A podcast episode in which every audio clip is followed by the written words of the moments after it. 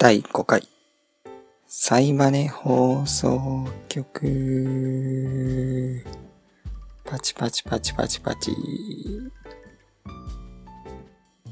えー、このラジオは、自分が最近感じたことを、ボイスメモ代わりに記録していく、という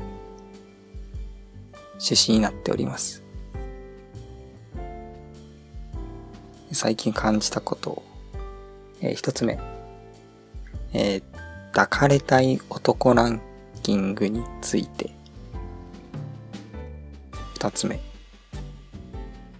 ボルダリングについて。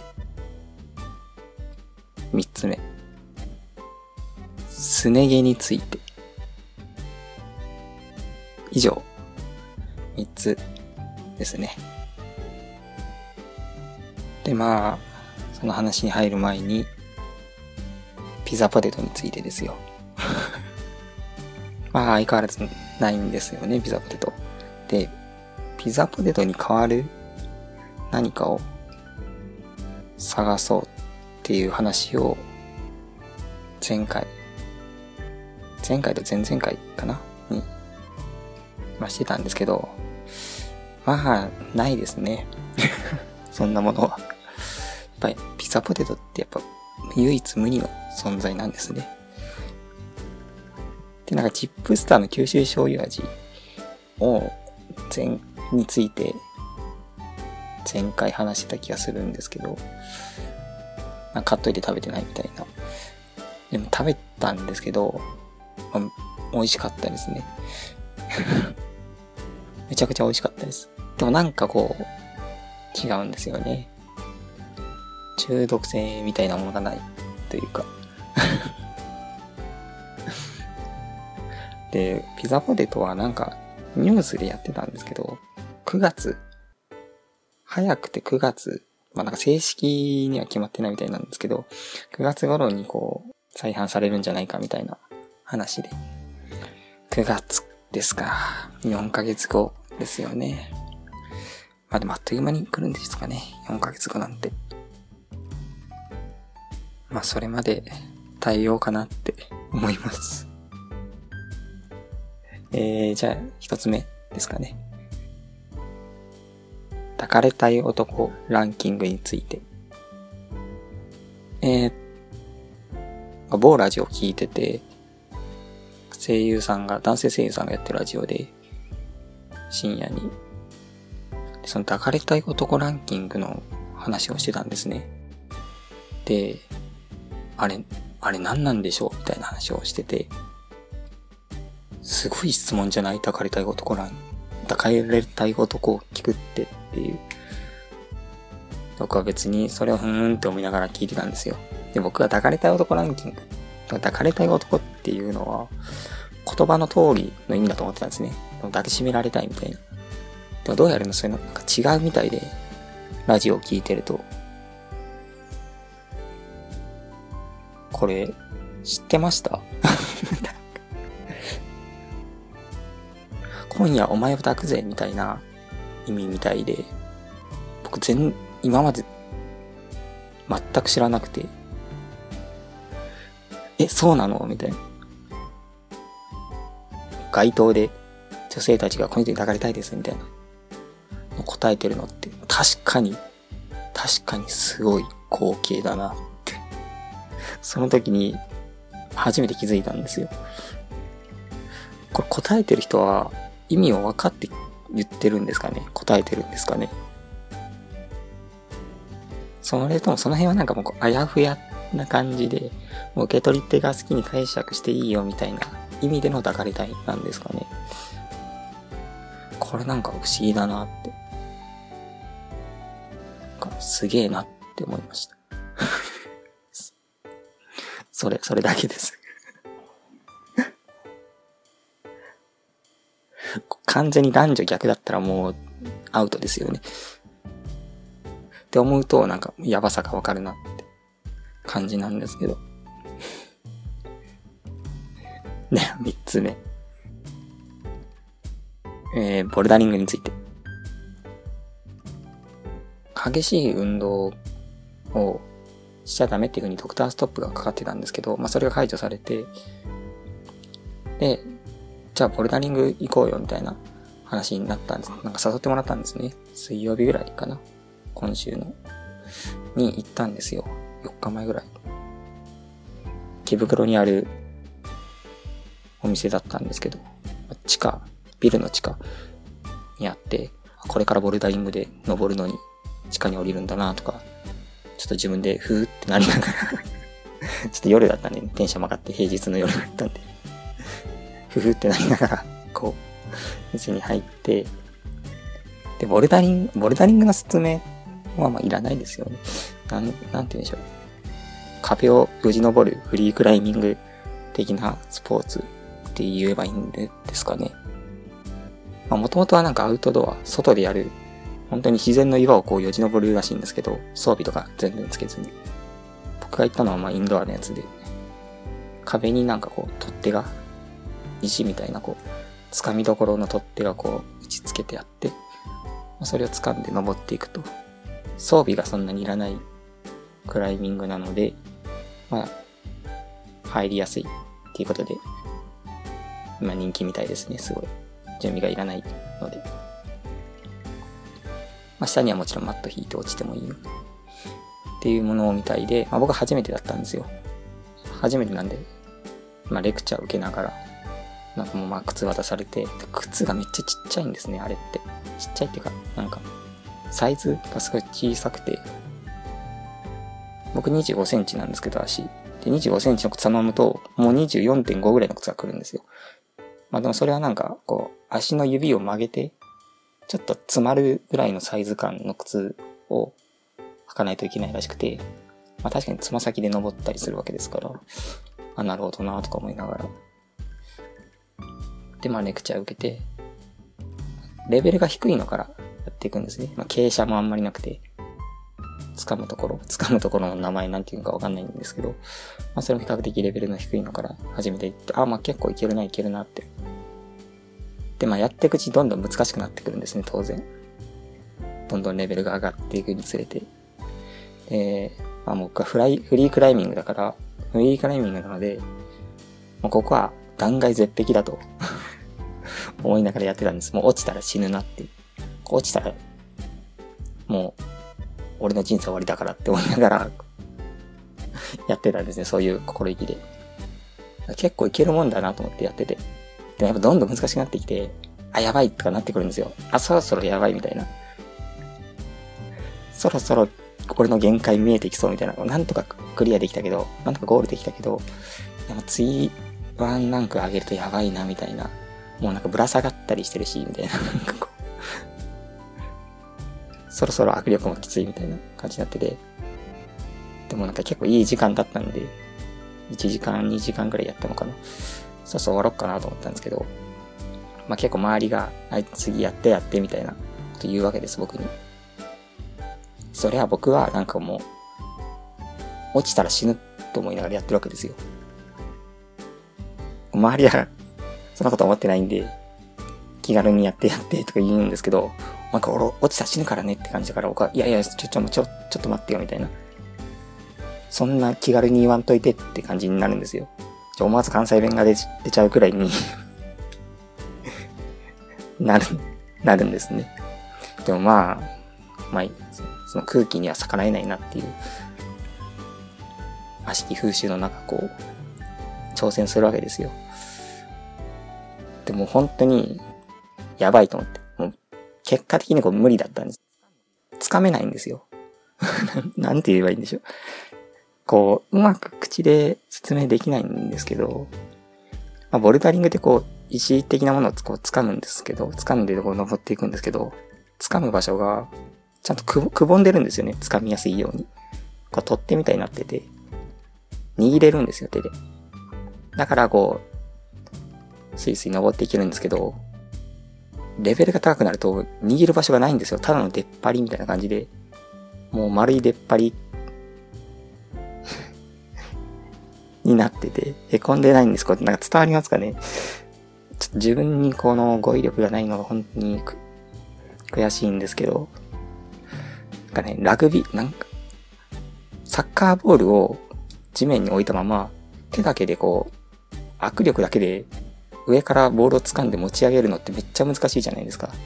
手が大きい人とかだったらいけると思うんですけど、僕バレーボールぐらいの大きさなら持ち上げられるんですけど、サッカーボールとなると持ち上げられなくて、でもそこになんかくぼみとか指を引っ掛ける部分があれば、誰でも持ち上げられますよね。ただ、例えば、ボーリングのボールとかだったら穴開いてるんで、そこに指引っ掛けてこうやって持ち上げられるんですけど、サッカーボールだと持ち上げられないじゃないですか。そういうなんか、どんどんサッカーボールになっていくですね。レベルが上がることについて壁の出っ張りが。ボーリング玉だったのが、サッカーボールになってきて、つかめないんですよ。だからもう、指圧で何とかやるしかないんですね。手の甲とかの腕の力とかでも登れなくて、指の力だけで。で、もうそれで、急にそうなってレベルが上がってきて、これ、無理だわ。俺もう死ぬわって思いながら この壁のボルダリングで登って壁の中腹あたりで、あ、もう無理だ、俺死ぬって なったんです。でも死にたくないじゃないですか、もちろん。だから、落ちないんですよ。進めないけど、戻れないし、何もできないみたいな。静止した状態がずっと続いて、何十秒って。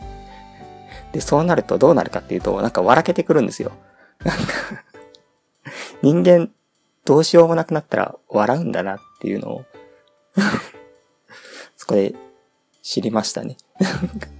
ははは、みたいな感じで、何あの人笑ってるみたいな。なんで笑ってんのみたいな言われながら、あがが、あ、もう死ぬ、あ、死ぬ、あーみたいな感じで、もうダメだって。で、笑、笑って落ち、落ちてったんですけど、僕は笑いながら死んでったんですよ。死ぬ時ぐらいは笑いたいなっていうことは別に思ってなかったですけど、笑いながら落ちたんです。で、あ、もう俺一回死んだわ、みたいな。なんか、この、こうなんかどうしようもなくなったら笑うっていうのを結構言うじゃないですか、人間。人間なんかもう追い詰められたら笑うしかないみたいな。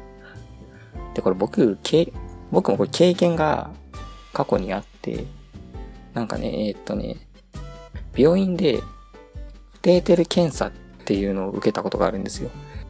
それはまあなんか心臓の検査なんですけど、股間から体の中にこう管を入れて、あの股間を切開、切り開いて、そっから管を入れて、中のものを採取したりとか、その管の中のがよくわかんないんですけど、管を入れてなんか検査する。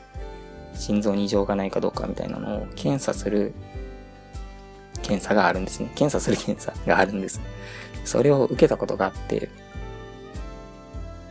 その時も、めっちゃ僕笑ってたんですよ、なんかめっちゃくちゃ怖くて、まあ、麻酔するんですけど、痛いんですね。麻酔してるのに痛いんですよ。管入れられた瞬間、麻酔が効いてないのかわかんないんですけど、なんか入っていってるのがわかるんですよ。ああ、やばいやばいやばい。な、な、なにこれ？ゾクゾク。うわーみたいな。やばい。ゾクゾクって悪い意味でゾクゾクですよ、もちろん。で、あ、やばい。し、あ、死ぬってな、思うんです、その瞬間なんか。あ、俺死ぬ。このまま意識、あ、意識飛びそう。あ、死ぬわ、みたいな。で、その時もなんか僕めっちゃ笑ってたんですよ。なんか、どうしようもなくて。で、医者がこう、ドクターが言うわけですね。痛かったら言ってくださいね、みたいな。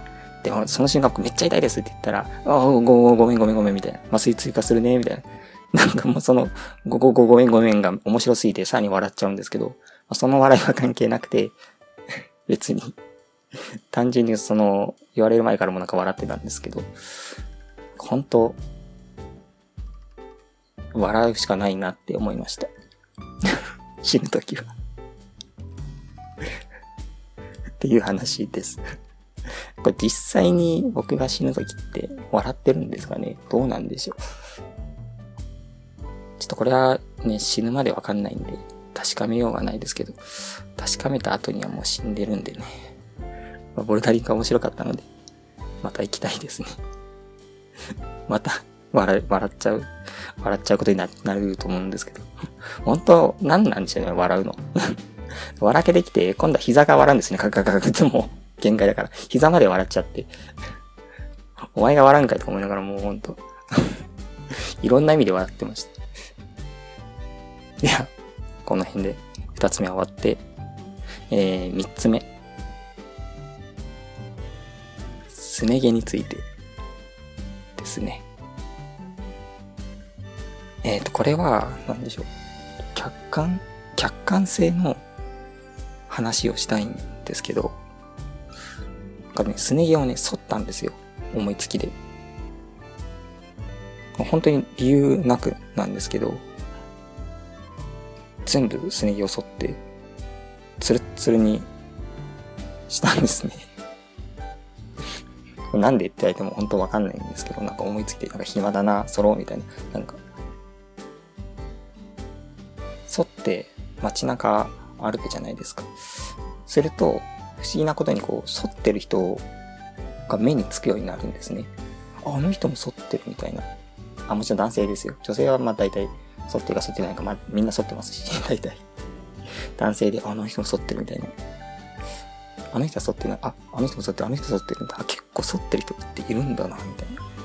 急に目につくようになるんです。これなんか心理用語が確かあったような気がするんですけど、急になんか見えなかったものが見えるようになるみたいな。まあ、僕昔なんか折りたたみ自転車を買った時に、買った後になって、乗り始めた後になって、こう、周りの折りたたみ自転車乗ってる人っていうのが、こんなにいっぱいいるんだっていうのに気づいた経験があって、まあ、それと一緒だと思うんですけど、普段から折りたたみ自転車の数なんて気にしないですからね。折りたたみ自転車乗ってない人っていうのは、きっと。まあ、それと一緒ですね毛も 意外と沿ってる人いるんだなっていう風に思いながら、こう街歩いてたんです。で、そういう人を見ると、いや、反らない方がいいって思うんですよ。なんか いや、あ、あの人も沿ってる。いや、でも絶対反らない方があなたは似合いますよって、まあ、何様だよって思いながら 本当他人ですしね、全く知らない人ですけど、本当何様って感じなんですけど、って思うんです。でも、自分に対しては、いや別に全然なくていいよ、みたいな。なんか、めっちゃ自分に甘いんですよ。周りには、いや絶対空の方がいい、みたいなこと感じてるくせに、自分のことはまあ、自分もなんか反った時は、なんか大事なものを失ったような男として、なんかすごいなんか、え、ああ、なんか反っちまった、みたいな、こう謎の、謎のなんか、なんで悲壮感に包まれたんですよ。そのくせになんか、ね、それを棚に上げといて、自分は悪くないとか、後、後からこう思っちゃうわけですよ。で、で、その客観的な、客観性の話っていうのはまさにそうなんですけど、これ、自分を客観的に見れてないってことですよね、きっと。まあそうだとして考えてみると、何でしょうね。例えばこう、鏡？鏡見たら、こう自分って見れるじゃないですか。でもその鏡の中の自分ってこれ何だったかな？林先生だったかな？今でしょうの方がテレビで言ってた気がするんですけど、鏡の中の自分は自分じゃないって言うんですよ。っていうのも、まあ、単純な話で、左右反転してるじゃんっていう話なんですよ。左右反転しちゃってるから、それ周りから見てる自分と鏡の中の自分っていうのは見え方が違うよっていうこれ多分聞いたら、これを聞いたら、ええは別に一緒じゃんって思うかもしれないんですけど、左右反転してるだけでしょみたいな。見えてるものは一緒じゃんみたいな。で、僕、絵描きなんですよね。で、絵描きにとって、この左右反転の怖さ。で、本当絵描く人ならこう分かってくれると思うんですけど、自分の絵をこう左右反転した時に全く別物になる瞬間っていうのをこう感じたことがあると思うんですよ。もうその経験があるせいで、めっちゃ共感したんですよ、それに。その林先生の言葉に。そう。あ、左右反転してるじゃんって。もうこれ別人だわ、みたいな。なんかめちゃくちゃ共感したんです。っていう言葉にあるように、もう本当た、たとえ鏡を見たところで自分を客観的に見れないと。客観性なんてないって言うんですね。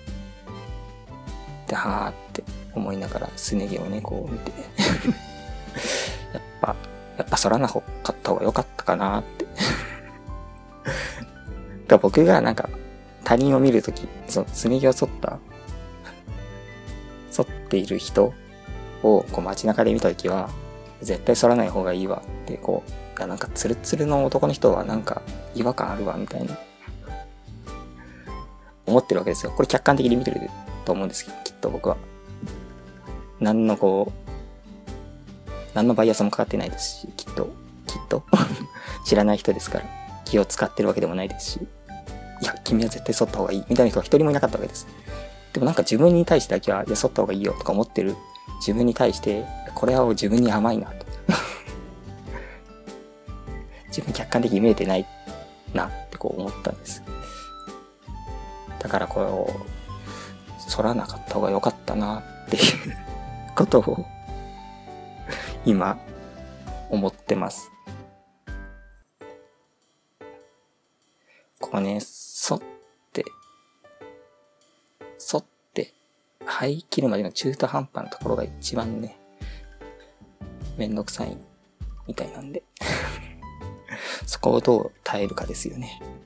まあ、そんなことはもうどうでもいいと思うんですけど。じゃあ以上、3つですかね、今回は。まあ、そうですね。ピザポテトをじゃあ、9月に再開されるのか、どうか、わからないですけど、9月再開される頃まで、このラジオが続いてるかもわかんないですけど、まあ、続いていましたらまた次回、お会いしましょう。それでは、良いお年を。